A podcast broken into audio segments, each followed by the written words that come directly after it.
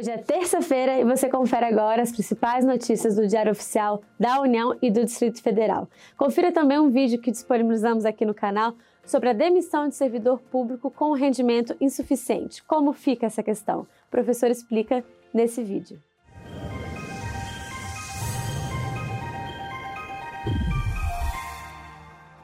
Confira agora a análise das principais normas publicadas no Diário Oficial da União desta terça-feira. O Conselho da Justiça Federal publicou hoje uma resolução em que define regras para a destinação de valores provenientes de procedimentos penais. Os valores chegaram à posse da Justiça após ações relacionadas à reparação de danos a pessoas jurídicas de direito público, de perdimento de instrumentos, produto ou proveito de crime, de valores relacionados à lavagem de dinheiro, de valores não reclamados, de confisco em decorrência de tráfico de drogas e da exploração do trabalho escravo ou de qualquer outra forma de perdimento ou de confisco, assim como de reparação de danos a pessoas naturais e jurídicas de direito privado. A norma estabelece que os valores depositados em conta judicial serão convertidos em renda, mediante transferência ao Caixa Único do Tesouro respectivo.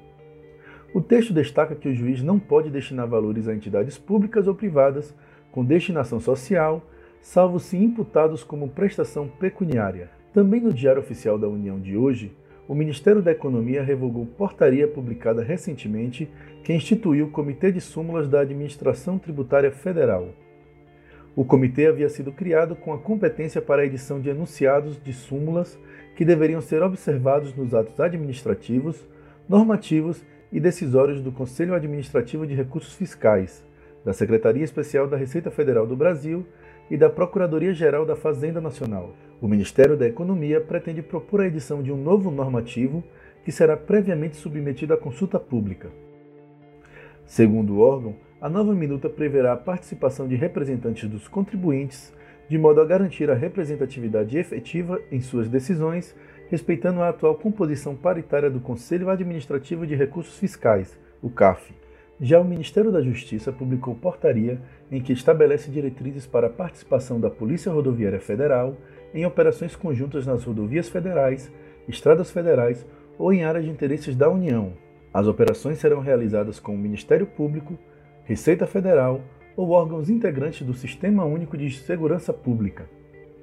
A Polícia Rodoviária poderá prestar apoio, inclusive, em investigações de infrações penais, ressalvadas a competência das polícias judiciárias, e na execução de mandado judicial, expedido com determinação expressa de cumprimento com apoio operacional da Polícia Rodoviária Federal.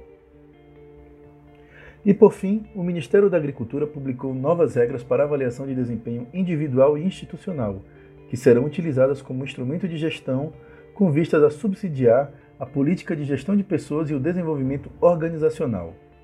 O texto dispõe que as gratificações de desempenho serão pagas de acordo com a soma dos pontos da avaliação de desempenho individual e da avaliação de desempenho institucional.